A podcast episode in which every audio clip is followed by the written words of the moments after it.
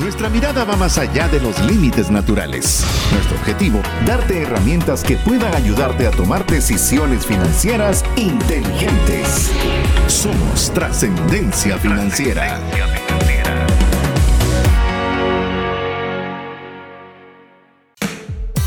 Soy César Tánchez y no me gusta levantarme temprano, aunque lo hago diariamente. Soy Mario López Salguero y me encanta las nuevas tecnologías. Hola, te saluda César Tánchez y como siempre un verdadero gusto poder contar con el favor de tu audiencia. De verdad que valoramos el tiempo que dedicas en escuchar lo que tenemos preparado el día de hoy, que estamos finalizando la serie Ventas. Creo que la dejamos muy amplia, hay muchas cosas que nos gustaría haber tratado más, pero vamos a hacer un pequeño cierre sobre este tema hablando de un tema muy interesante que es el precio cuánto debemos cobrar por aquello que queremos vender. Pero antes de seguir conversando y adentrándonos, agarrando calor sobre este tema, pues le doy la bienvenida a mi amigo y coanfitrión Mario López Salguero. Bienvenido, mi estimado amigo. Muchas gracias, César. Siempre es un gusto estar contigo compartiendo. Pues eh, antes era la... El, área donde grabábamos el estudio, ahora lo hacemos vía digital, pues siempre tratando de acomodarnos. Eh, les digo a todos ustedes, simpático para variar, hemos diseñado un pequeño episodio que podría perfectamente ser una serie de varios episodios y lo vamos a tratar de comprimir, que es el tema de precio. El tema de pricing, cómo poder hacer precios, cómo poder ver si tengo un buen precio o no, qué estrategias de precios vamos a poder utilizar para poder incrementar las ventas y principalmente poder ayudarlos ustedes a trascender financieramente y principalmente que ustedes puedan tener una vida llena de bendiciones. Así es, si ustedes se recuerdan o si no es o si usted de casualidad es la primera vez que nos está escuchando, pues bueno, esta serie la arrancamos con ¿a quién le vendo? El tema de la prospección.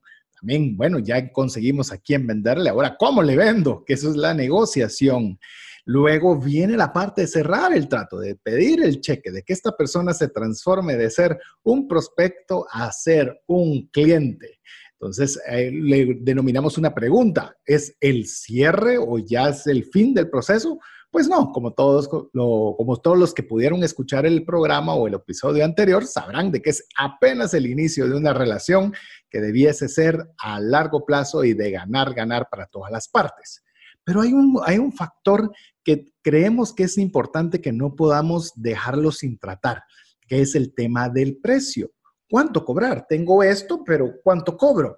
Hay algunos que simplemente dicen, eh, tengo que venderlo más barato, más barato, más barato, y resulta que hay veces que hasta ya ni siquiera se le está ganando la plata por solo tratar de ponernos a la par en un precio. Entonces vamos a tratar el día de hoy de poder abarcar el tema de cómo colocar un precio adecuado algunas técnicas que ustedes puedan utilizar fácilmente y así poder compartir este tema. Iniciamos y arrancamos con el tema final. No sé, pues siempre cuando estamos con un cierre de serie me da una cierta nostalgia y quiero que el programa dure más del usual pero para variar no va a durar más. Vamos a tenerlo el mismo tiempo que tenemos designado para hablar de la importancia del precio. Yo creo que muchas veces enfocamos demasiado esfuerzo a prospección, a negociación y además y a veces el tema del precio. Y póngase usted a pensar, cuando usted está, por ejemplo, trabajando y tiene que presentarle un proyecto a su jefe, ¿qué es lo primero que está pensando el jefe? Qué bonito tu proyecto, pero ¿cuánto va a costar? Realmente, este, dime, show me the money, dice en la película de Jerry Maguire, show me the money, ¿cuánto? Entonces, nosotros tenemos que aprender a tener una estructura, y ese es el motivo del programa, darle ideas para que pueda usted estructurar de una forma adecuada el tema del precio. Inclusive voy a ampliar un pedazo que tal vez no, hemos, no lo colocamos mucho en nuestra guía de notas que tenemos amplias, pero una de las cosas que tal vez me gustaría mencionar al final, César, es cómo es que una persona que es un profesional debería de manejar sus precios. ¿Cuándo le pongo? Yo me voy a independizar y ahora quiero ser un, un asesor o quiero ser un consultor o inclusive estoy un ingeniero y muchas veces lo que nos vamos es, bueno, ¿cuánto está cobrando la competencia? Y ahí me voy a ir por ese rango. Hasta eso vamos a poder hablar si nos da tiempo al final del episodio, pero creo que vamos a tener muchísimo contenido. Y empiezo con una frase que a mí me encanta, que es de Warren Buffett, que dice lo siguiente, oigan esto, la decisión más importante al evaluar una empresa, recuérdense que Warren Buffett es inversionista, es el poder de fijación de sus precios. Miren, pues, si tiene el poder de subir su precio sin perder negocios frente a un competidor, tiene un muy buen negocio. Si tienes que comerte las uñas antes de subir el precio en un 10%, entonces tienes un negocio terrible. Imagínense, ahora pónganse a pensar ustedes, ustedes podrían subir 10% sus precios y estar tranquilos, sin miedo, o estarían comiéndose las uñas. Tremenda frase, quizás de una de las personas que más admiro en el tema financiero, que es Warren Buffett. El tipo es un genio. Adicional de ser un genio, eh, tiene una forma de poder trasladar sus ideas sumamente fáciles. Una de las que más recuerdo de Warren Buffett es decir que él no invierte en nada que él no entienda. Eh, por ejemplo, él, uno de sus principales activos en los cuales tiene compradas acciones es en Coca-Cola, porque él toma una Coca-Cola al arrancar su día todos los días. Y como le gusta demasiado y sabe cómo funciona, sabe para qué lo quiere, entonces invierte en ella. Y a veces le digo, son cosas que son, eh, que parecieran tan simples, pero llevan realmente un conocimiento tan profundo, que esta frase que mencionó Mario, podríamos hablar, creo que yo tal vez la mitad o un poco más del programa solo en esa frase, porque Qué interesante la forma de evaluación del inversionista más importante que hoy por hoy tiene el mundo, que es Warren Buffett. De decir, aquellos a los que suben el precio y que de todas maneras lo siguen comprando, esa es una mina de oro. Y hay varios de ese estilo. Hay varios eh, que incluso tienen que hacer usted una lista de espera para que le puedan vender y pasar una preselección para que se le pueda entregar determinado producto o servicio.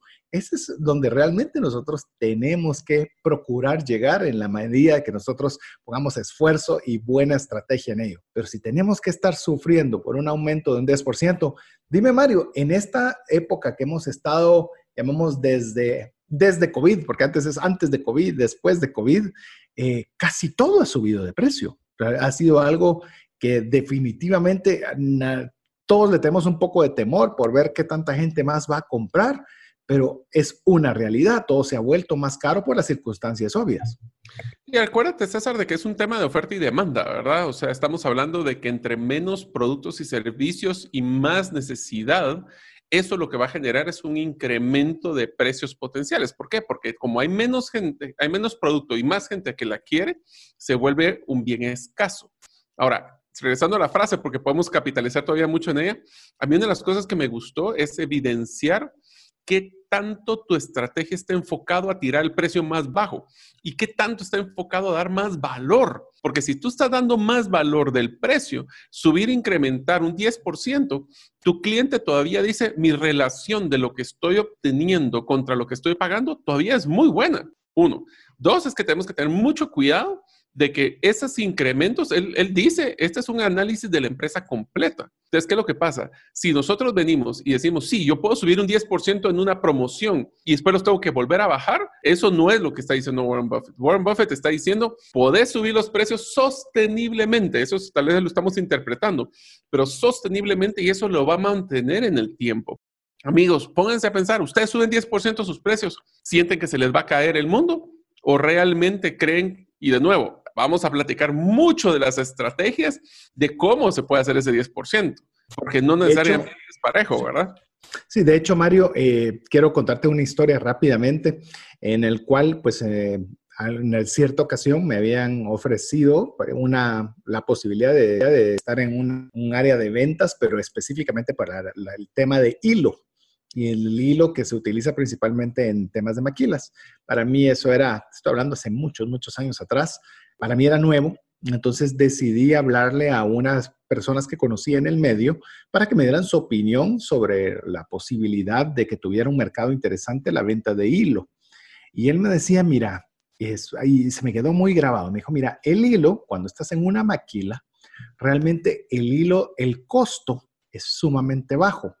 Pero si es de muy mala calidad y se está rompiendo constantemente, rompe la cadena de producción y en lo que se vuelve hilar, eso es sumamente caro.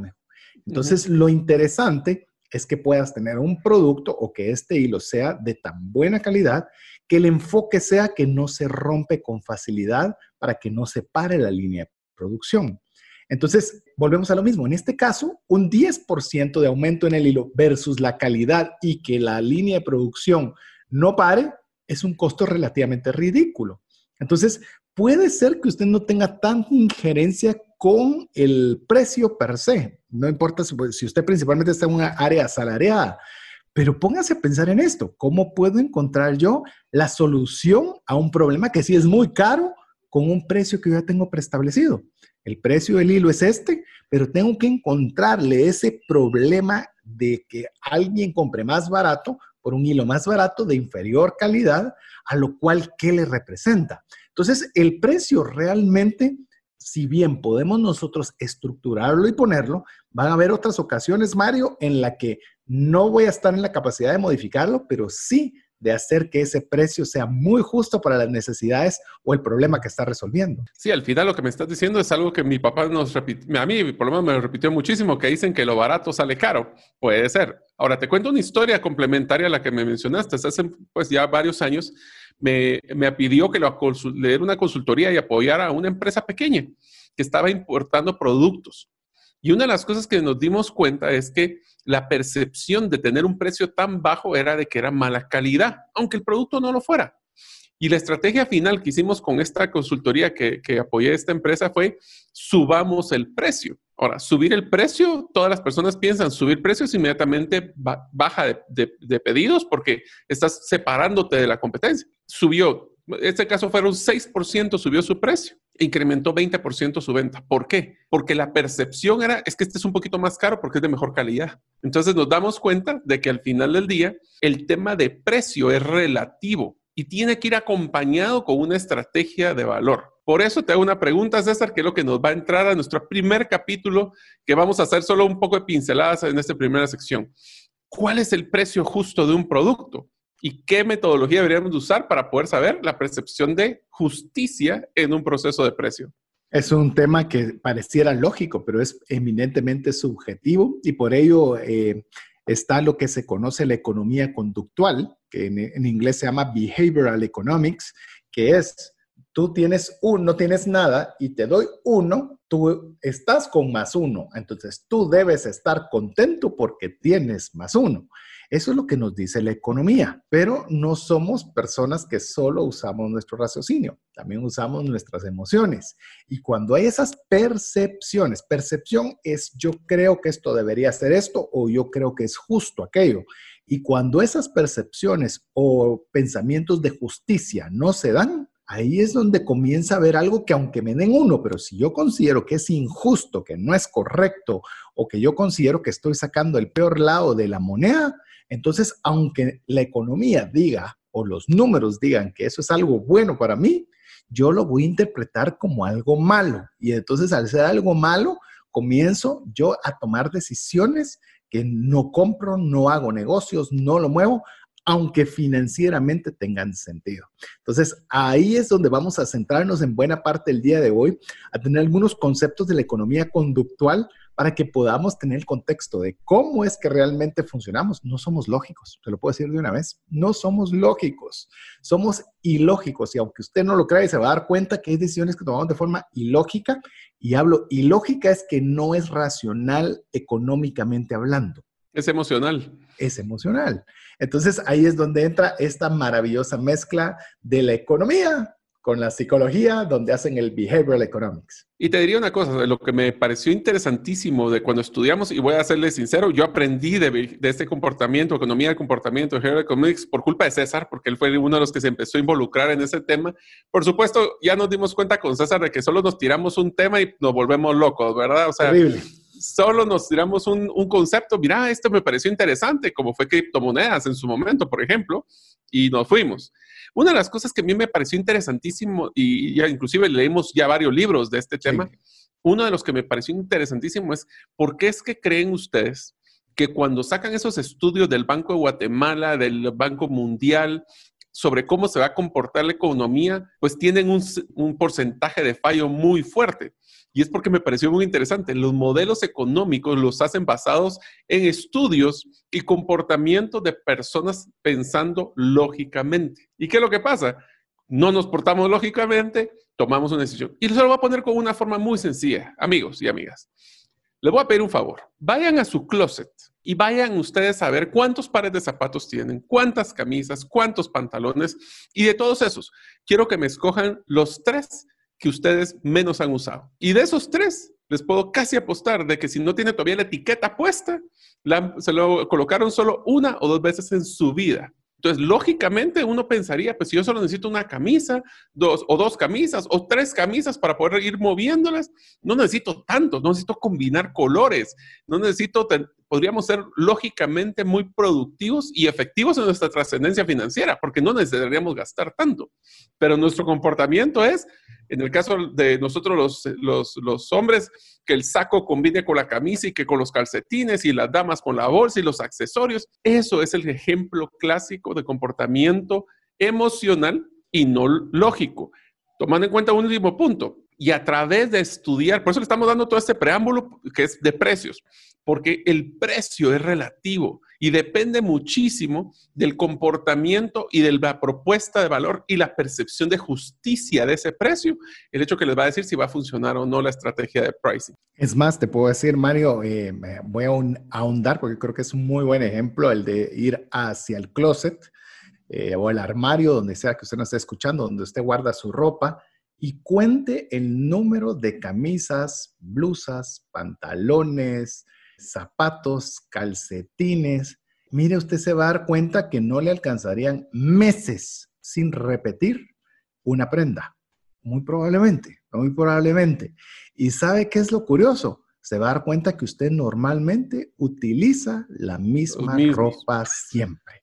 Entonces, volvemos a lo mismo. ¿Por qué lo tengo? Ah, es que cuando adelgaza, es que cuando llueva, es que cuando me viaje, es que cuando vaya invierno, es que cuando neve, es que, o sea, tenemos como que muchas alternativas cuando normalmente la lógica nos dice es dinero que sacaste, dinero que no está en tu bolsillo y que simplemente lo tienes, pero te sientes en paz porque tienes una justificación para, el, para todo lo que tú has comprado.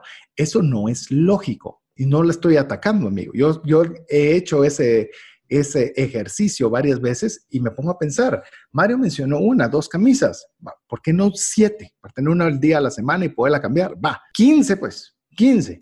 Y se va a dar cuenta que a la hora que usted dice, no, son cuentos, yo voy a sacar estas 10, estas 15, porque solo me voy a quedar con 15 de cada cosa. No puede. Hay, un, hay, un, hay algo que hay un apego emocional, no es un apego lógico. Por eso queremos dejarle bien esa base de lo que es la diferencia entre las emociones y el raciocinio, porque esas, aunque usted no lo crea, son lo que van a influir directamente en los precios. Tanto los precios como que usted pueda poner, como los precios que también usted pueda eh, cobrar o incluso comprar, para saber, ¿estoy comprando de una forma racional o estoy comprando de una forma emocional? Y le puedo decir, post-COVID, nos hemos dado cuenta que muchas cosas que considerábamos que no podíamos quitar, pues bien que nos dimos cuenta que sí se podía o no. Es correcto. Y te diría, muchas veces lo que nosotros hacemos, y voy a hablar del primer eh, comportamiento, concepto de la economía del comportamiento, porque creo que es importante antes del corte, es muchas veces las personas están buscando no perder que ganar. Y voy a poner un ejemplo rapidísimo. Eh, no voy a entrar al, ejercicio que me encanta, que es cómo hacer una subasta de un billete de 100 y, vamos a hacer, ese comportamiento, pero se lo voy a poner tal vez con un ejemplo más sencillo. Nosotros muchas veces, cuando hacemos, por ejemplo, la compra de un vehículo, nosotros lo que queremos es siempre negociar que nos den las alfombras, que nos den eh, la cámara o que nos den algún accesorio. Y estamos dispuestos a pagar un poco más en un paquete premium para conseguir eso cuando a lo mejor si ustedes simplemente no agarraran eso y negociaran el precio lo más bajo, posiblemente ustedes mismos podrían pagar por esa alfombra, por ese tipo de cámara, por un precio mucho más económico. Más sin embargo, nosotros lo que nos gusta es constantemente estar diciendo, la negociación baje el precio, pero sabes, no perdí. Y eso es algo complicado porque cuando hablamos de precio, el precio es relativo, tomando en cuenta que lo que tenemos que hacer, y el concepto número uno, es que las personas van a estar mucho más reacias a sentir una percepción de que el precio me hizo perder, independientemente si ese precio me hizo ganar. Así es. Así que nosotros tenemos que considerar cómo la persona en el momento que tiene un precio X, cualquiera que sea, él siente que ganó, lejos de sentir que perdió y peor aún, tener un remordimiento enorme apenas habiendo realizado la compra. De hecho, hay un ejemplo en la economía conductual, ya le mencionó Mario, el ejemplo de un billete de 100 ya le vamos a decir. Yo lo, yo lo practiqué también, así que hice un ejercicio al respecto y le vamos a contar brevemente en qué consiste para que usted se dé cuenta que las personas buscan no perder más que ganar. Le prefieren no perder que ganar algo. Así que antes de, de, poder ir a mensajes importantes para usted, le recordamos que usted sea parte de la comunidad de trascendencia financiera, escribiéndonos un mensaje con su nombre al WhatsApp más 502 59 19 05 42. Recuerde de que cuando usted nos envía un mensaje de agregarnos a sus contactos, así puede tener la plena certeza de que los mensajes que nosotros le enviemos lleguen directamente a su teléfono. Así que mientras usted nos escribe, vamos a mensajes importantes para usted. Hola, te saluda César Tánchez y tengo una pregunta para ti. ¿Te gustaría ir más rápido y más lejos en tus finanzas? ¿Te gustaría tener finanzas saludables y mantenerte así? Esa es la razón por la cual te animo a que tú puedas profundizar cinco pasos para una vida abundante y feliz a través de leer este libro con el mismo nombre, más rápido y más lejos en sus finanzas. Estoy convencido que este libro te ayudará a establecer tu propósito, a liberarte de gastos y de deudas y de muchas herramientas que serán importantes para que puedas tener una vida abundante y feliz. Puedes adquirir este libro en las principales librerías de Guatemala y si tú vives fuera de las fronteras de nuestro país, puedes hacerlo a través de Amazon en versión digital o en versión física. Espero que tú puedas disfrutar de esta experiencia para tener una vida abundante y feliz. Decisiones financieras diligentes que honran a Dios y provean recursos para nuestras familias y prójimo. Así es, es un verdadero gusto poder contar con el favor de su audiencia, eh, junto con Mario y su servidor César Tánchez, muy contentos de poder compartir este tema con el cual estaremos cerrando la serie de ventas, el cual es el precio, cuánto precio le pongo.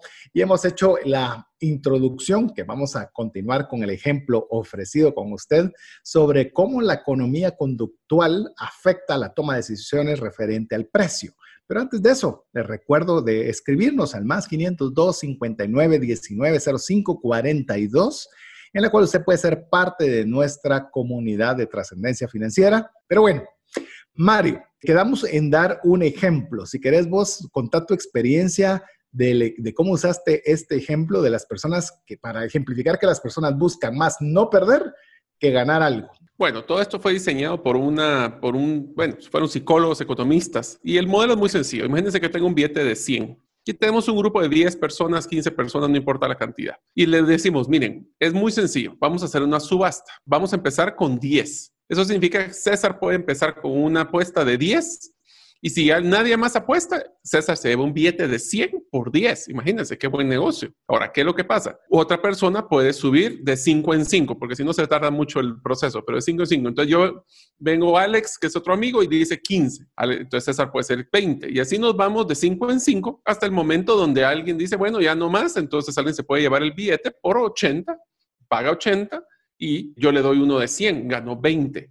Ahora, lo único que hay es una peculiaridad en, el proceso que dice, el único tema es que la persona que haga la apuesta más alta se lleva el dinero por lo que él está apostando. Si dice 80 y era 100, él paga 80, yo le doy 100, o sea, la diferencia son 20 y se gana 20. Pero el segundo lugar me tiene que dar el dinero a mí también. ¿Qué quiere decir esto? Si César dijo 75 y yo dije 80 y ahí ganamos, ahí quedamos, eso significa que César tiene que dar 75 Mario va a dar 80 y yo le doy a Mario el billete de 100. ¿Qué creen que sucede cuando empezamos a hacer estas apuestas? De entrada, mi experiencia ha sido, todos empiezan así de poco en poco, ¿verdad? Ah, sí, 10, 15, 30 y de repente son como 5 o 6 personas que están apostando. Pero cuando nos vamos acercando posiblemente a los 80, 90, usualmente se quedan solo dos personas. Y esas dos personas empiezan a hacer unas, unas apuestas ya así de, de ya uno contra el otro, donde ya son 85, 90, 95, 100, 105, 110. Eso significa de que una persona va a pagar 110 y yo solo tengo que dar 100. O sea, ya ni siquiera va a ganar, va a tener que pagar. ¿Qué es lo que pasa? La persona que está abajo del por 5 dice, ah, no, yo no, por lo menos no lo voy a dejar ganar o peor aún, voy a perder. El promedio que yo he hecho en este ejercicio, usualmente lo paro, porque no es que paren, sino que yo lo paro por temas de tiempo, cuando usualmente llegan a 150. Ahora, este billete, el catedrático que nos lo enseñó, nos decía que en Estados Unidos, si hacen 100 dólares, el promedio, promedio que se estaban yendo los billetes era de 280 dólares. Imagínense eso, el doble, más del doble. Entonces te pregunto, César, ¿por qué crees que es este comportamiento? Por lo mismo que estábamos hablando de este concepto en el cual eh, la persona, por lo menos la que está segunda, en el caso del ejemplo que le estás haciendo, no quiere perder. Dice, por lo menos, no importa que yo pague 130, pero al menos me van a dar 100. Entonces, solo perdí 30. Entonces ya se le quitó la vista totalmente del valor de compra, es decir, yo voy a comprar algo que vale 100, hasta 100 o para abajo pero ya está en números donde yo simplemente lo que quiero es perder menos. Aquí es donde entra la economía conductual, en la cual esto no tiene sentido. Yo, si ya pasé de 99, ya no tiene sentido la, la compra. Y si es pérdida, debo asumir la pérdida y se acabó. Pero eso no funciona así. Yo hice el ejemplo que vos lo estás diciendo, Mario, en alguna oportunidad. Lo hice con mi libro. Llevé un libro mío físico en el cual les dije, miren, este es un libro que pues cuesta en una librería 100, 130 quetzales y vamos a arrancar desde 10 quetzales. Entonces, cada quien, la misma dinámica que hiciste, solo que van a tener que pagar por el libro, los primeros dos, y el que pagó más, pues se lo va a llevar. Y como bien lo dijiste, yo tuve ya que cortarla cuando iba a 150 la cosa, porque ya estaba por tiempo y demás, ya se volvió una pugna de no perder. Y esto sabe dónde, dónde se encontró este tema con los monos. Fue la principal forma de, estudio sobre esto, en la cual yo no lo sabía hasta leer el estudio, en que los monos, su fruta favorita no es el banano. La fruta favorita de un mono es la manzana. Entonces, la manzana le daban una manzana al mono y el mono, por supuesto, era exageradamente feliz. Después le, tenía una, una manzana y le daban otra manzana y estaba obviamente doblemente feliz. Ahora bien, si al mono le quitaban de las dos manzanas que le habían dado, le quitaban una, el mono aventaba la otra manzana, se ponía estérico, fúrico y estaba insoportable. Ahora aquí es donde viene la gran pregunta respecto a esto. Pero igual el mono tenía una manzana. Antes cuando solo no tenía nada y le dieron una, él era feliz. ¿Por qué no es feliz ahora? Porque antes tenía dos y le quitaron una, sigue teniendo una porque el, el, llamemos a nosotros y a los humanos, a los animales, a lo que quieran, no le gusta perder algo que considera propio, perderlo le duele mucho. Entonces, eso es algo como parte de la economía conductual que es importante que usted comprenda cómo funcionamos a la hora de poner un precio. A ver, hay, otra, hay otro razonamiento de economía conductual que creo que es interesante que lo comentemos ahora que estamos hablando de este tema, Mari. Ah, este es uno de los que es simpatiquísimo, que dice, las personas consideran la propuesta de valor basado en su percepción de justicia. Les hace la pregunta, ¿Cuánto es el precio justo que debería pagar una persona por su producto o servicio? Pues depende de la percepción. Siempre van a decir depende. Y le voy a poner un ejemplo que a mí me encantó. Un profesor viene y estaba, era un catedrático de la universidad, hacía sus exámenes de, con valor de 0 a 100, como usualmente son en las diferentes universidades. El promedio de, esas, de, esa, de esa clase que estaba llevando él era más o menos como 77 puntos. 77 puntos para muchas personas era un promedio pues relativamente no tan bajo, pero no era muy bueno. Y había muchas personas que estaban indignadas de cómo era un promedio de una clase de 77. Y el profesor hizo un experimento y les dijo, miren pues, ya no voy a calificar de 1 a 100, lo voy a calificar de 1 a 137. O sea, en vez de 100, el que saque la mejor nota gana 137. Automáticamente al hacer la misma nota, en vez de a 100, a 137. ¿Por qué 137? Porque se lo inventó. Y lo que hizo fue subir la nota promedio de 77 a 92. Todos felices y contentos. ¿Por qué? Porque consideraron que este modelo era más justo, aunque a la hora de la hora siempre iba a ser la misma nota final, pero su percepción de justicia era diferente. Imagínate qué interesante es eso. De hecho, eh, hicimos también un, eh, eh, les hicimos un comentario en uno de los episodios anteriores respecto al tema de la justicia, de también cómo es, por ejemplo, que también en este mismo ejercicios de economía conductual, si a mí me dan 10 dólares, quetzales, yenes, euros, lo que usted quiera, y me dicen, pero lo tienes que compartir con Mario, la cantidad de que, quieras, pues bueno, yo puedo decir, perfecto, me quedo nueve y le doy a Mario uno. Y Mario debería estar contento porque no tenía nada y ahora se va con uno. Pero cuando podemos ver el tema de la justicia es cuando se le meten esas peculiaridades en las cuales dicen, ok, César, tú puedes elegir cómo vas a entregarle el dinero a Mario y cuánto, pero Mario decide si está satisfecho o no. Y si él no está satisfecho, entonces ninguno de los dos se lleva nada. Entonces ahí volvemos a lo mismo. Lo lógico debe ser de que Mario acepte cualquier cantidad porque él entró sin nada. O sea, él vino con los bolsillos vacíos y lo que yo le dé, él debería estar contento porque se va a ir con algo. Pero si yo le hago esa misma propuesta a Mario, decirle, ok, yo me quedo con nueve y tú te quedas con uno, la percepción de justicia le va a decir a Mario, esto no es justo. Él se está quedando con nueve y yo solo con uno. Entonces rechazo la oferta y resulta que perdemos los dos. Pero ¿cómo se queda Mario? ¿Cómo te quedarías vos después de haber rechazado esa oferta? Como el mono. bueno, ese sería el nueve, llamemos el que tenía nueve, pero el que tenía uno y rechazó, ¿cómo te sentís? Contento, porque al final del día fue justo y no fue necesariamente ganancia, simplemente fue justo. O es más, te lo voy a contestar de otra forma. Estoy contento porque evité una injusticia. Así es. Entonces usted se da cuenta, amigo. Y uno podría decir, sí, pero él está ganando con lo que le estoy dando. Cuidado.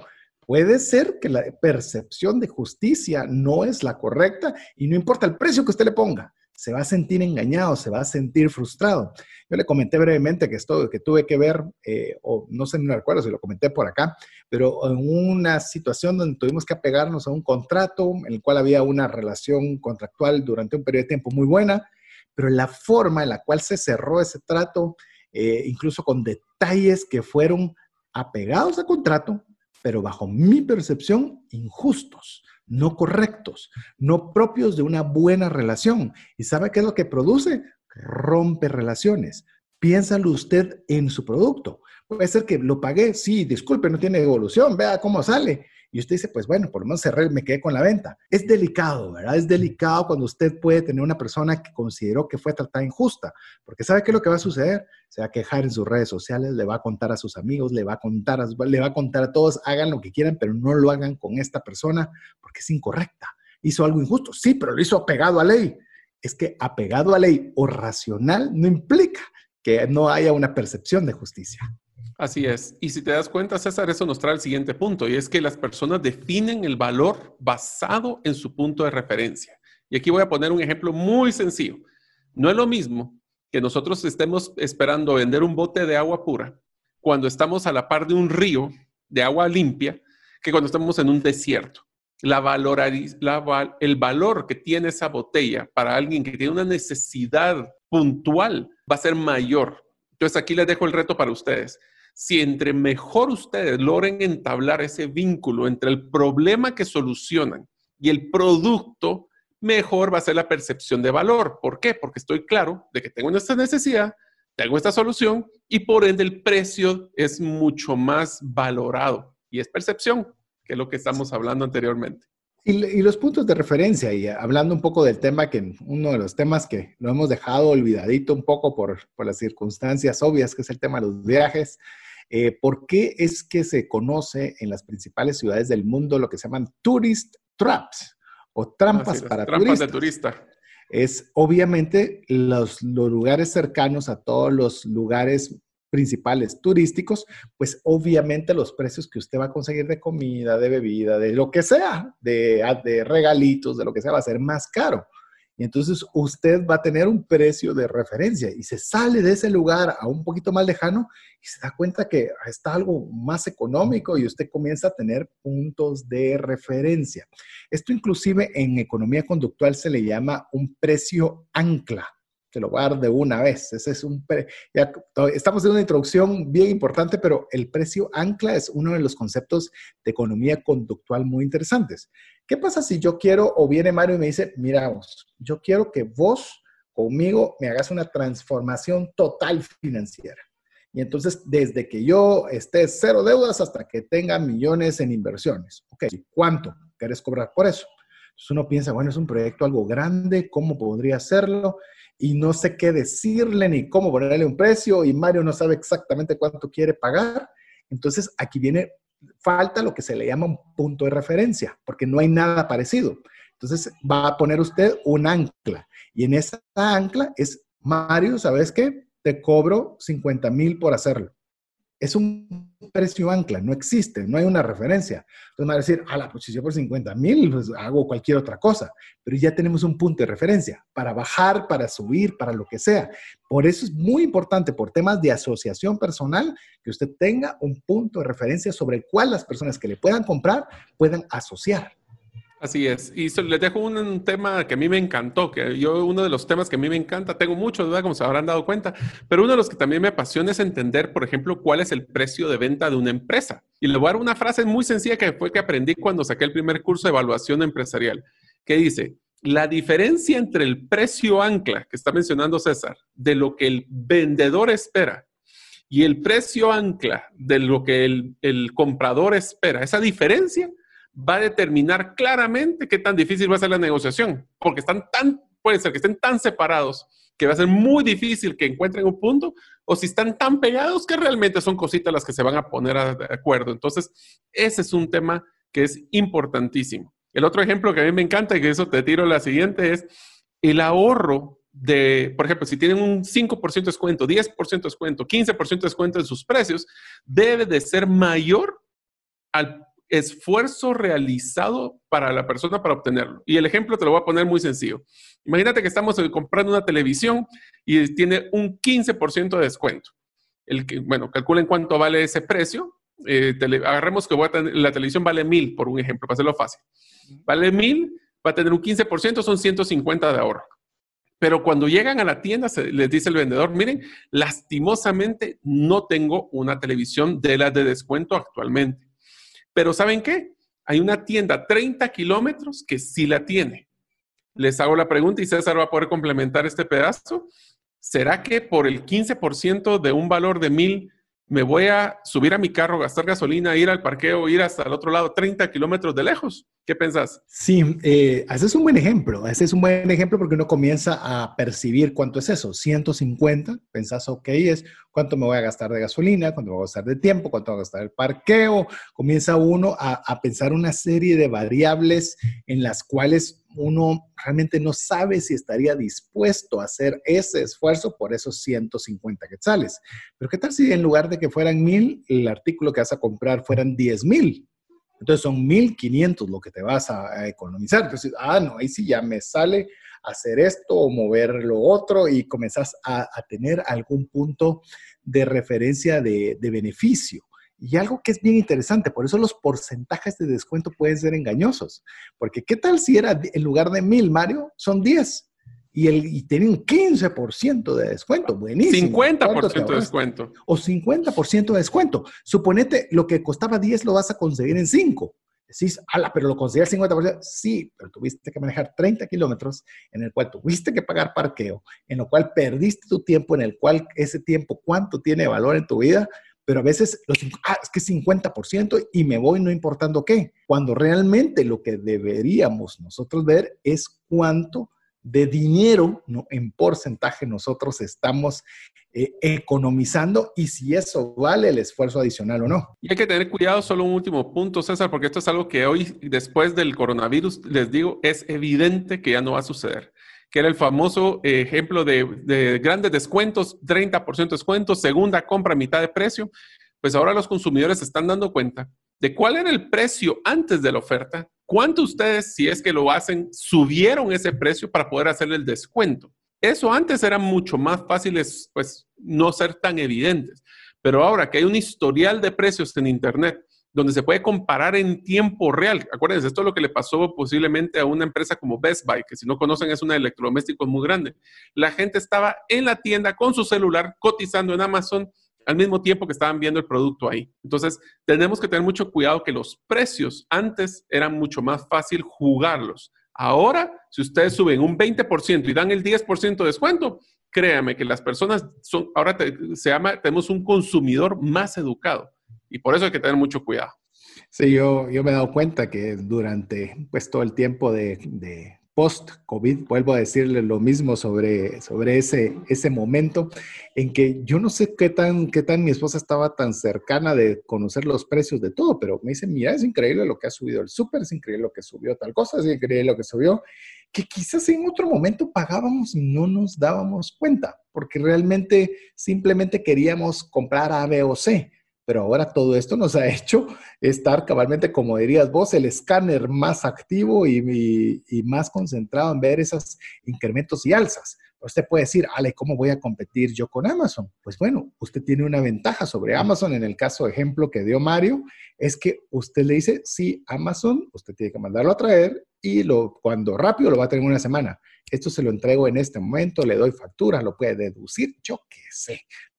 Pero son eh, situaciones que usted debe comprender, por eso hemos dedicado bastante tiempo para que usted pueda percibir que poner precio no es solo ponerlo a ver cuánto le pongo, sino que hay una serie de elementos conductuales que debemos analizar, porque hay otros conceptos, Mario, como la compra por optimización, maximización del valor de compra, costo de oportunidad, que podemos conversar un poco de cada uno de estos te diría, dejémosle como, como, como entusiasmo a nuestros oyentes que los investiguen. Se los repito para que los tengan. Y los que no los pudieron apuntar porque van en el carro, escuchen el podcast y recuerden esos tres conceptos, investiguenlos porque tenemos dos paquetes grandes de todavía de cómo poner precios. Entonces, el compra de optimización, maximización del valor de compra y costo oportunidad, creo que vale la pena que los, se los enseñemos y se los dejemos como tarea a nuestros oyentes. ¿Por qué no empezamos, César, y hablemos específicamente de, bueno, ¿cómo le pongo precio a las cosas? Yo creo, Mario, que les dejaste la tarea, así que ¡ah! ¿cómo me puede dejar a mí así? Nos falta todavía 60% del contenido, por eso es que necesitamos meterle turbo. Es más, hagamos un, dejemos que investiguen los amigos, pero estamos cabal eh, ya por hacer el primer corte, entonces démosles eh, una, una pincelada muy suavecita de estos tres conceptos. A ver, Voy a arrancar con el costo de oportunidad. En los Estados Unidos se conoce esto como el FOMO, F-O-M-O, Fear of Missing Out, que es el miedo de perder una oportunidad. Que usted puede decir, por ejemplo, hay solo quedan cinco unidades disponibles y, si, y, solo el día de hoy usted le entra una desesperación de que tiene que ser la persona que tiene que aprovechar esa oportunidad, si no se queda sin ella. Ya le di una. Lo demás lo Maximización del valor de la compra es yo con el mismo valor quiero obtener la mayor cantidad de beneficios y productos posibles. Ahí está la segunda. Y la última, la tercera, compra por optimización, es algo que me va a volver más efectivo algo. Dinero, tiempo, esfuerzo, satisfacción. Algo debo yo obtener a raíz de esto. Cambio el refrigerador no porque quiero uno nuevo, sino porque lo que estoy comprando me va a economizar energía. Eso es optimizar un recurso. Ah, voy a comprar un vehículo, pero lo vamos a utilizar mi esposa y yo. Entonces vamos a optimizar los dos un esfuerzo. Yo la paso dejando, eh, ella me pasa a traer, como quiera que sea, pero usamos algo con el fin de ahorrar, con el fin de sacarle el máximo provecho posible. Así es, amigos. Así que ya les dimos una pincelada para que los investiguen. Todas son estrategias bien válidas. Acuérdense, este es el preámbulo de la forma que pensamos sobre los precios. Ahora, vamos a entrar a dos partes interesantes. Uno, cuáles son las estrategias más comunes para colocar precios y otro, cuáles son las estrategias que les recomendamos también para las pequeñas y medianas empresas hasta profesionales que pueden utilizar. César, empecemos con el primero, que es costo más margen, o lo que llaman el cost plus, el costo más. Sí, yo creo que, creo que es el convencional, es el que la mayoría creo que utiliza. Eh, si a mí me cuesta este producto 10, pues todo lo que yo le ponga arriba de 10, pues eso es lo que va a ser mi ganancia. Si yo eh, le pongo 11, pues voy a tener un 10% de retorno. Si le pongo un 2, pues va a ser un 20% de, de retorno.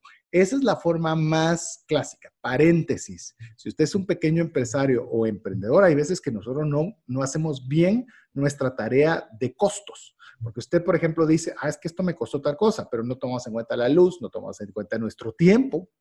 ¿Cuánto tiempo le dedicaste? Es que lo vendí a 15, le gané el 50%. Ay, ¿cuánto tiempo te costó hacerlo? Me pasé todo el día haciéndolo.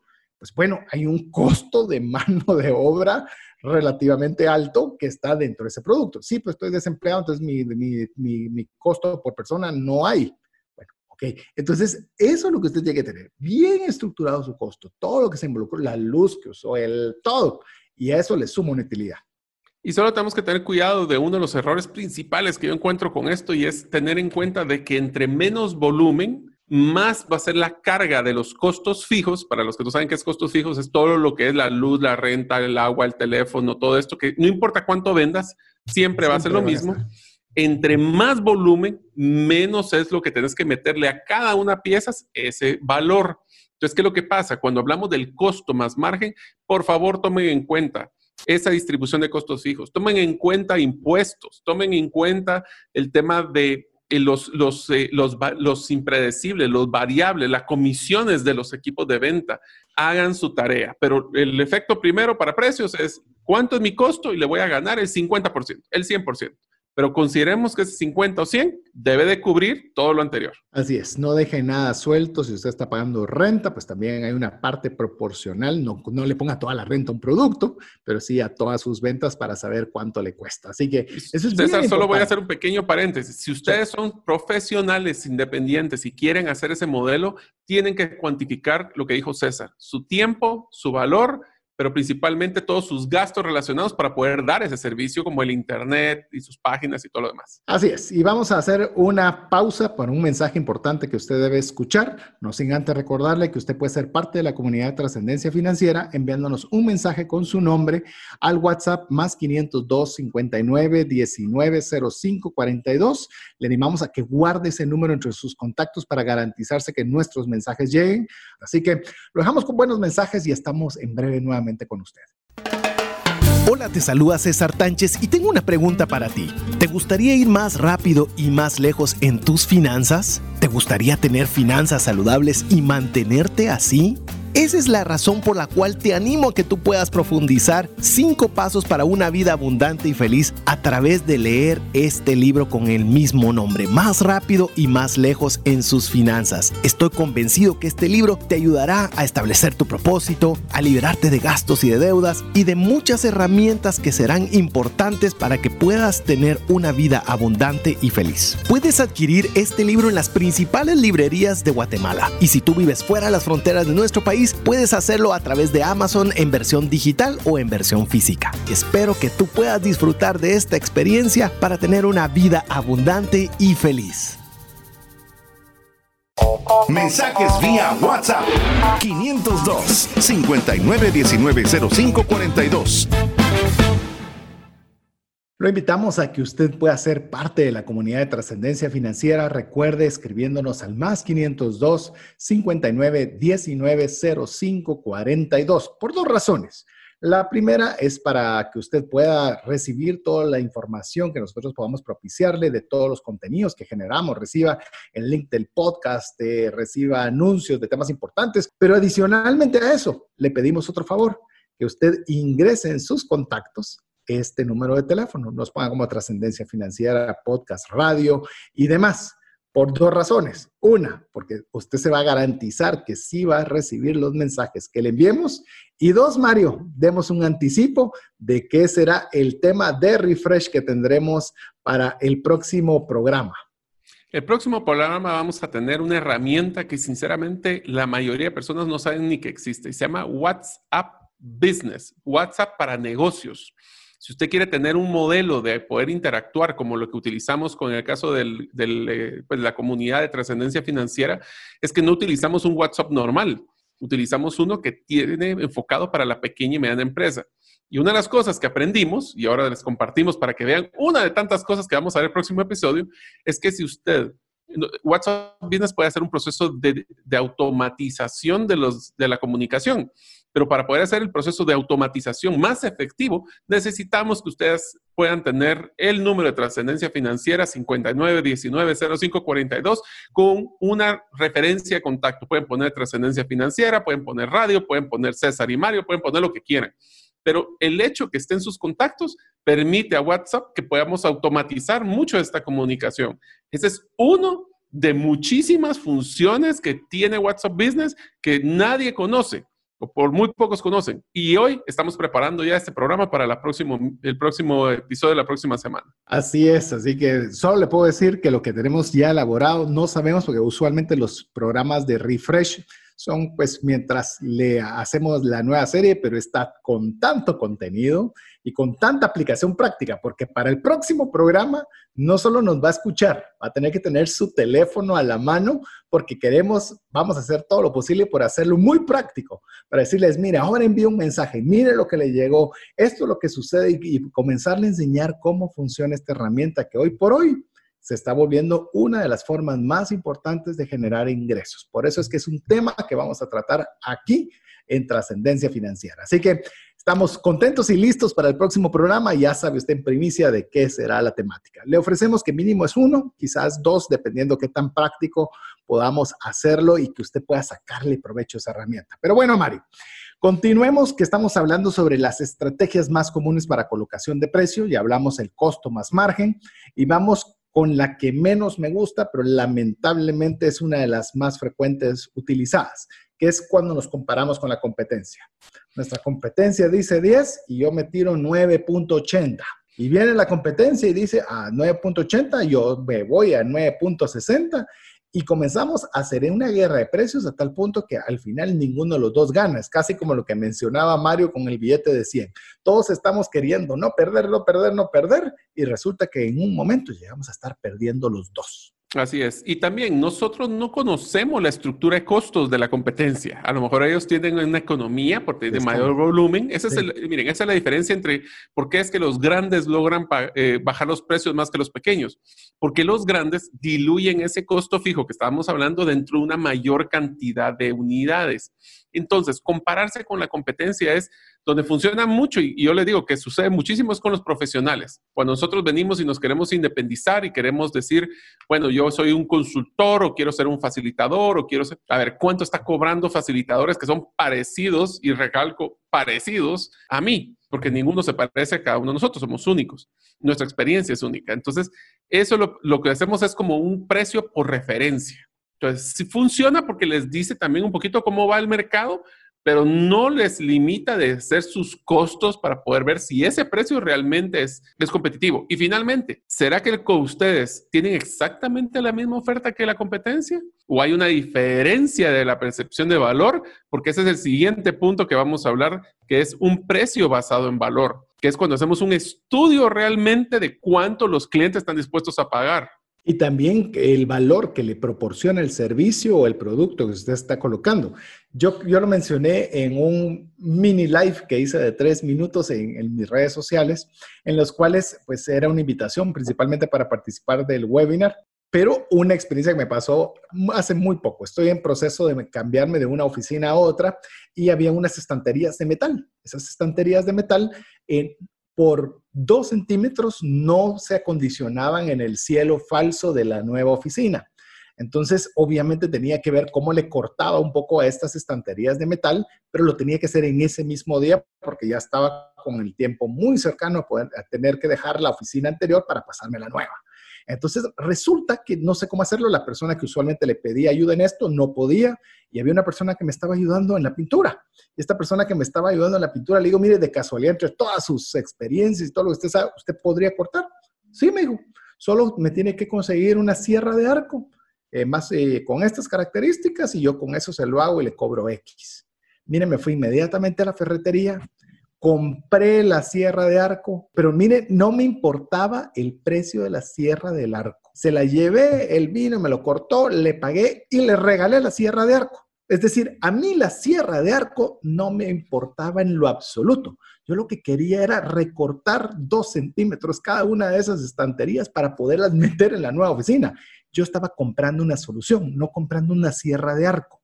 Y hay veces que nosotros nos concentramos, es que está la sierra de arco, que tiene ergonómico y jala, no sé qué. No, yo lo que quería es que cortara algo y hasta lo regalé, porque pensé que para mí iba a ser hasta estorbo la sierra. ¿Qué es lo interesante con lo que hablamos en este tema del precio basado en el valor? ¿Qué tan grande es la carga que le está quitando usted al cliente? Porque si la carga es grande, usted tiene más posibilidades de poder cobrar más porque su solución es buena. A mí me podría haber cobrado por esa sierra 5 o 10 veces más era mucho menos del, tamaño del problema que yo tenía que solucionar. Eso es lo que nosotros también tenemos que analizar, no solo el costo, sino también qué tanta hace la diferencia mi producto, mi servicio, mi destreza, mi proyecto en aquello que quiero realizar. Entonces, el precio tiene otra dimensión. Sí, está alto, sí, pero es que no has visto lo que soluciona, lo que beneficia, lo que, lo que lleva en sí. Eso le da valor y facilita poder cobrar un poco más. Es más, ¿sabes cuál es el ejemplo más, más evidente que tenemos aquí? Es el celular que tenés en la bolsa. El iPhone, si miramos cuánto cuesta hacerlo contra cuánto es lo que le soluciona los problemas a los clientes, por eso es que es cuatro veces más caro que el costo. O sea, ustedes imagínense que van a llegar con un producto y van a decir, miren, el costo es 100, pero lo vamos a vender en 400, cuatro veces. A veces uno dice, al 100%, voy a estafar al cliente. No, no, no no es una estafa, es la solución es tan buena que la persona está dispuesta a pagar mucho más por la solución que yo le voy a dar. Así que el ejemplo es el iPhone. Ese es uno de los que yo sé que vale cuatro veces lo que es un cuarto de lo que vale el, el costo de lo que vale. Y voy a mencionar uno rápido antes de que pasemos a la siguiente. Ejemplo, suponga usted que usted tiene una sandía. ¿Por qué sandía? Porque se me ocurrió la sandía en este momento. Y esa sandía le costó producirla 50 centavos. Ok, viene usted y la vende al mercado en 1.50. Ah, pues le gané uno. Genial. Pero ¿qué es lo que queremos hablarle ahorita? En el mercado sigue no funcionando. Cuando usted comienza a tener un precio pensando en los problemas que va a solucionar, usted va a vender el smoothie de sandía envasado en una cuestión que es hiper no sé qué, que ya trae auto no sé qué, lo que todas las cosas que usted quiera, y ese lo voy a vender a 7. Pero es, ¿utilizó solo una sandía? Sí pero la utilización o el problema que resuelve, yo lo que quiero es deleitarme un smoothie de sandía y por eso estoy dispuesto a pagar 7, 10 y 15. Eso es lo que pasa usualmente con el café. El café que usted puede pagar 10, 20 o 30 por una taza de café, pues bueno, lo que está pagando son experiencias, facilidad, comunidad, descanso, son muchas cosas que están apegadas, están casi intrínsecas al producto y servicio. Si usted logra eso, puede cobrar más y no necesariamente estar peleando por bajas de precio. Que eso conlleva el siguiente punto, que es el precio de introducción y que luego se va a bajar. Mario, el precio de introducción y luego se baja es una de las medidas que pues, muchos utilizan. A mí particularmente no me gusta mucho, pero ¿cuál es tu opinión sobre ella? Yo creo que es cuando es un producto muy innovador, cuando es la primera vez que la sacamos a mercado. Como no hay un punto de referencia que platicábamos anteriores, nos podemos dar el lujo para poder probar mercado basado en la percepción de valor. Recuerden que la percepción de valor no es lo que ustedes creen pagar y ese es el problema. Y recuerdo el modelo de relevancia, que es uno de los que a mí me gusta, es no suponer preguntar. Entonces, para poder probar el mercado y ver cómo se comporta, recuérdense, es siempre mucho más fácil tener un precio y bajarlo que entrar con un precio de introducción y después subirlo, que es otra estrategia también que también existe. Pero sí les recomiendo de que si lo van a hacer, tengan una, pues de nuevo, tengan claro cuál es su propuesta de valor, por qué es que ese precio, y usualmente, es un, usualmente son proyectos o productos muy innovadores, o sea, no tener un marco de referencia, podemos tirar un poco más alto y después bajarlo. Del otro lado, cuando queremos hacer un precio de penetración, es, bueno, cómprelo porque ustedes al ser los primeros en tenerlos van a tener un precio especial que después lo vamos a subir. Entonces crea un sentido de urgencia de que lo tengas que comprar ahorita antes de que suban los precios. Cualquiera de los dos funciona, pero son diferentes estrategias de precios. Y lo que hay que tener en cuenta es cumplirlo. Es decir, si usted dice que va a subir, va a subirlo, porque si no pierde credibilidad. Y recuérdense lo que hablamos de la justicia. Así dicen que le van a subir, pero nunca le suben. Así dicen que van a hacer, pero no lo hacen. Eh, entonces, si usted lo tiene como una estrategia, vaya y cúmplalo, porque entonces va a venir lo que ya le enseñamos también, el FOMO, Fear of Missing Out. Me lo perdí. Entonces, cuando usted saque otra oferta, la persona o su cliente que le interesa su producto va a decir, ah, hay que comprarle porque él sí respeta las ofertas y cuando sube precios, lo sube. Pero bueno. Es más, te voy a dar un ejemplo que a mí me encanta de cómo no hacer las cosas. Y se lo digo con una frase muy sencilla. Precios de liquidación por cierre todo el año. Ese es el ejemplo. Bueno, eh, si quiere, eh, está bien que utilice liquidación, si es una palabra que le gusta y que la quiere usar, pero liquidación por temporada, liquidación por inventario, liquidación de un lote, póngale que la gente sepa, que no le engañen. Recuérdese la percepción de justicia, la percepción de justicia, porque después dicen, pues yo lo compré porque pensé que de veras estaba liquidando y realmente no lo estaba liquidando. Pero bueno, Mario, ¿qué te parece si hablamos un poco ahora de las estrategias de precios para Principalmente pensemos en los emprendimientos pequeños, en las empresas pequeñas, cómo podemos darles algunas ideas. Bueno, una de las cosas que cuando hicimos la investigación que nos gustó es que vimos cabal un, un video de eh, Donald Miller, que es el de Storybrand, que es la metodología que vamos a utilizar para el webinar del día 22 de agosto. Y él decía que las personas lo que les gusta en sus precios es opciones. A ellos les gusta tomar la decisión. No les gusta que le impongan un precio y decir, solo este precio hay, si quiere cómpralo y si no, vaya a ver qué hace. Le gusta ver opciones. Por eso es que usualmente se maneja un concepto de el precio más bajo, que es como lo básico, básico, básico, está el premium, que es el que está completísimo, completísimo, y un intermedio, que adivinen qué es, es el precio que queremos que la gente compre. ¿Por qué? Porque hay personas que quieren irse por lo más bajo, pues sí, pero no van a tener ni siquiera la mitad de lo que pudiera tener. Entonces, se vuelve la, la solución el precio más obvio para comprar. Es obvio que tienes que irte por el intermedio porque es que tiene tantos valores que si te vas por el barato está bien, lo vas a probar, pero no vas a tener todo lo que querés. Eso es algo, y eso que a César le encanta este tipo de modelos. Sí, también es economía conductual. Eh, por ejemplo, usted lo puede ver y se lo voy a dar un ejemplo que, no es que se lo esté sugiriendo, pero es el más, el, el, mejor que puedo darle para que usted entienda este concepto. Es cuando usted va a un restaurante y le dan una carta de vinos, por ejemplo. Y usted va a ver vinos que cuestan 5 mil y unos que cuestan 200. ¿Por qué le ponen uno de 5 mil? El mismo restaurante sabe que casi nadie va a agarrarle ese de 5 mil, pero le abrió la cabeza para decir, no voy a agarrar el de 200 porque 200 se va a ver muy gacho, va a ser muy malo, tampoco puedo el de 5, pero entonces voy a agarrar el de 500. Entonces ya, si usted no le pone el de 5 mil, si solo pone el de 200 y el de 500, va a agarrar el de 200 porque dice, ah, 500 a 200, prefiero este para lo que yo quiero. La referencia, aquí están metiendo anclaje, referencia, y aquí entra usted a, que usted pueda visualizar. Incluso hay platos sumamente caros en una carta de menú. Usualmente no se venden. Simple y sencillamente es para abrirles el tope o el paréntesis de lo que usted pueda estar dispuesto a pagar. Entonces, le llamemos el restaurante normalmente quiere, como bien decía Mario, el segundo o el tercero más caro. No pido este porque es mucho, pero este sí. Entonces ya le están ayudando a tomar la decisión sobre los productos que son más rentables para ese lugar. Lo que sí es un hecho, César, un menú, dos, el mismo plato de pollo con verduras en un restaurante donde ese plato posiblemente es el más caro, y va a valer 100, uno dice, ala, pero pues es que pollo con verduras es carísimo, eso no, debería comprarlo nadie. Pero si llevamos otro menú donde ese es el plato, posiblemente el segundo más barato, y el resto son que cortes especiales de carne y pescados extraordinarios, y uno dice, wow, tal vez un, un pedacito de pollo para que no me sale tan caro. Así que sí, hay un comportamiento. Otro de las estrategias que a mí personalmente me encanta, y esto lo utilizan mucho cuando, si ustedes miran en las, en las series de, las personas que compran antigüedades, lo utilizan muchísimo, es armar un precio en paquete. Un precio en paquete es cuando decimos, si compras el producto 1 te vale 100, si, si, compras el producto 2 te vale 100, pero si lo compras en paquete te sale en 180, por ejemplo. Entonces es un modelo donde estamos incrementando la percepción de lo que hablábamos y se llamaba, te lo voy a decir cómo estaba, la maximización del valor de compra. Donde yo estoy diciendo, por posiblemente un poquito menos voy a ganar lo mismo o más. Inclusive con lo que estás mencionando, Mario, es también lo que son los combos, cuando le hablan de comida. Eh, son paquetes que usted realiza. Yo no sé cuánto se han puesto a sumar, cuánto le cuesta la hamburguesa, cuánto le cuesta las papas, cuánto le cuesta la gaseosa. Bueno, ahí, ahí estará Mario. Pero independiente de que alguien pueda sumar o no, es fácil de tomar una decisión. Le facilitan. Quizás si no existiera el combo, tal vez solo compraría la hamburguesa y la bebida. Pero al ser un combo, pues ya tengo la hamburguesa, las papas y la bebida.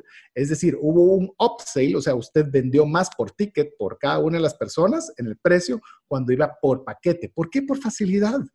O sea, en lugar de estar viendo, quiero pedirle A, B y C, digo, solo pido A y listo. Y ahí va todo lo que necesito. Hay cosas, te digo, ahora que me he estado mudando de, oficina, me, cae mal, querés comprar un mueblecito para, uh, por un lavamanos, por decir, ah, no, el mueble es una cosa, ah, no, pero la que se pone encima es otra, y el, grifo es otra, ah, pero te faltan los tubos. En resumidas cuentas, ¿por qué no viene alguien y te da una solución total? Esto es completo, instalado y ya. Sería muy fácil. Te voy, a dar un ejemplo para que te rías. Y yo no lo había encontrado hasta que dice el estudio del comportamiento de economía. Vos sabés de que los, ahorita no sé cuánto, cómo están en Guatemala, pero tú en el estudio de Estados Unidos, vos sabés de que los paquetes de panes de hot dog te los venden en 8 unidades y el paquete de salchichas te los venden en 10 o 12. Entonces nunca vas a tener suficiente pan para poder comer todas las salchichas o viceversa. Entonces, ese es un ejemplo clásico de paquete, pero más que el paquete, y te lo contesto la pregunta, yo sí hice la matemática y si compras cada producto individual en promedio en diferentes restaurantes, es entre un 20%, 20 y 30% más caro si lo compras en individual que si lo compras en paquete. De una vez aprovecho a, a, tirar el siguiente, que este es uno de los que a mí me fascina, que se llama precios por lealtad. Miren amigos, si escucharon los episodios anteriores de la serie de ventas, se dieron cuenta del tema de venta cruzada, de venta upsell, cross-sell y todo lo que era venta cruzada y para arriba y para abajo.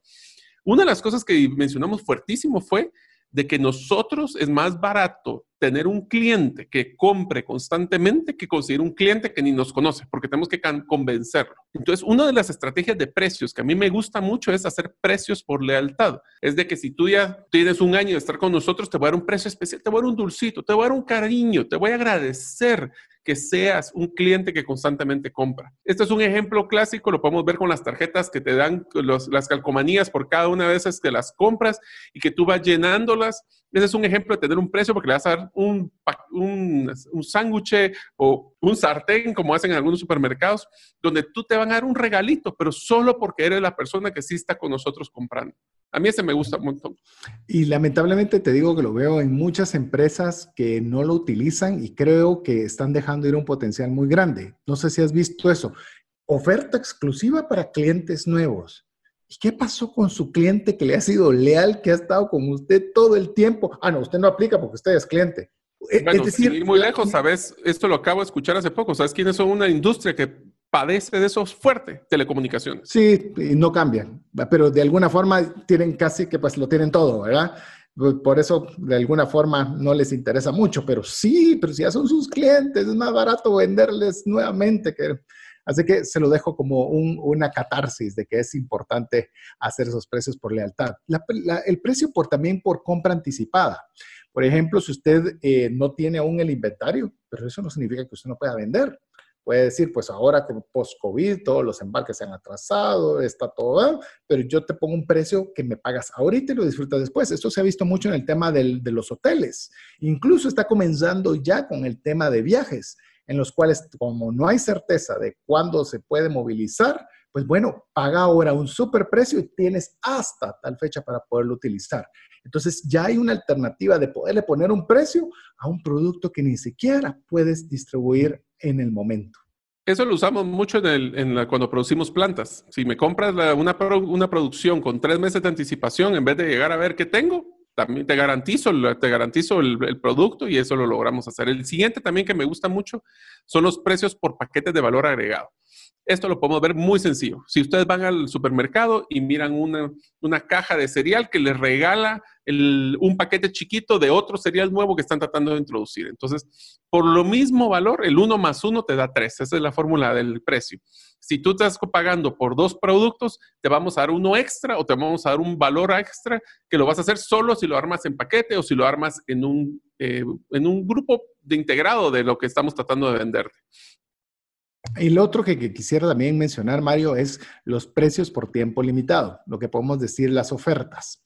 Yo tuve la oportunidad de hablar con una asociación de una industria particular en Guatemala, en la cual, pues, eh, cuando la cosa estaba más difícil con el tema del coronavirus, preguntaban, ¿debemos de bajar los precios para poder sobrevivir? Yo les digo, preferiría que vendan su stock de inventario que no han podido vender, que vendan otras cosas y no solo bajen el precio, porque entonces el consumidor va a decir, ah, ¿verdad que sí podías? ¿Verdad que lo podías dar a menos? Y entonces cuando ya ustedes todo se reactive y vuelva a la normalidad y quieran subir el precio, va a ser más difícil que el consumidor quiera comprarlo porque saben de que, de que había demasiado margen para usted. Entonces yo creo que las ofertas son geniales, úselas muy bien, le digo, o, o utilícelas por tiempos limitados para que las personas sepan que general, que sí es, una, es por un tiempo muy específico, pero también que lo haga por stocks que usted tiene parqueados que no le están generando y hágalo, pero no lo haga constante porque entonces deja de ser realmente un precio de referencia de oferta. Diría César, la conclusión, si quieren llevársela, amigos, es de que si ustedes van a hacer algún tipo de descuento en precio, nunca lo den solo por darlo siempre pidan algo a cambio, ya sea una compra anticipada, una lealtad, un paquete, el tiempo limitado, siéntanse urgentes. inclusive uno de los que me gusta, que es la última estrategia que les presentaremos hoy, se llama el precio relacionado al propósito de la empresa. Esto está pasando mucho con empresas que tienen un propósito de ahorro ecológico, de descuento, de reciclaje. Por ejemplo, el, famoso y más sencillo de esto es eh, cuando vas a comprar una agua gaseosa o un agua, si tú llevas tu, tu botella que es reciclable, te damos un descuento sobre el precio de la compra de producto. Por ejemplo, si ahorita que están hablando de muchos de productos ecológicos, si tú llegas y siembras un árbol, te vamos a dar un descuento. O sea, ese tipo de propósito es el que es interesante porque entonces ya no solo compras un producto, compras un propósito que va a ir apegado a tus ideales o tus mentalidades. Por ejemplo, el mejor ejemplo lo pongo muy fácil es Patagonia. Patagonia, que todos saben, es una, es un productos de ropa para invierno y ellos son muy sencillos. Si usted va a comprar este producto, por favor sepa de que es para que le dure toda su vida. Así que escoge el diseño bien. Si usted se le rompe el zipper, se lo cambiamos sin costo. Si usted viene y tiene un problema, se lo cambiamos sin costo. Pero eso sí, uno paga un premium por eso. Entonces, esa es parte del precio relacionado al propósito de la empresa. Así es. Así que yo lo que le voy a animar ya para cerrar el programa es que escuche el podcast y ponga pausas y vuelva a tomar su papel y lápiz, porque hoy sí fue 90 minutos de ametralladora, como le llamamos, de que fuimos a una velocidad bastante rápida, estamos conscientes, pero queríamos darle muchas herramientas para que escoja alguna que le pueda ser de utilidad. Antes de despedirnos, le recordamos que usted sea parte de la comunidad de trascendencia financiera, escríbanos un mensaje al más 502 59190542, dejándonos su nombre y agregándonos a su lista de contactos para garantizarse que sí lleguen nuestras comunicaciones a su teléfono. Y así llegamos al final del programa, mi estimado Mario, y final de la serie. Pues muchísimas gracias. Espero que les haya ayudado la serie para poder realmente mejorar su perspectiva de cómo poder vender más. Y ahora, recuerden, y tenemos un programa súper interesante de WhatsApp Business, el próximo episodio que nos puedan escuchar. Así es, no se lo pierda. Recuerde que el próximo episodio con teléfono en mano para sacarle el máximo provecho al programa. Así que mientras eso sucede, en nombre de Jeff en los controles, Mario, mi coanfitrión y amigo, su servidor César Tánchez, nos despedimos por hoy pidiéndole que Dios se bendiga. Por hoy, esto es todo. Esperamos contar con el favor de tu audiencia en un programa más de Trascendencia Financiera. Esta es una producción de iRadios Guatemala Centroamérica.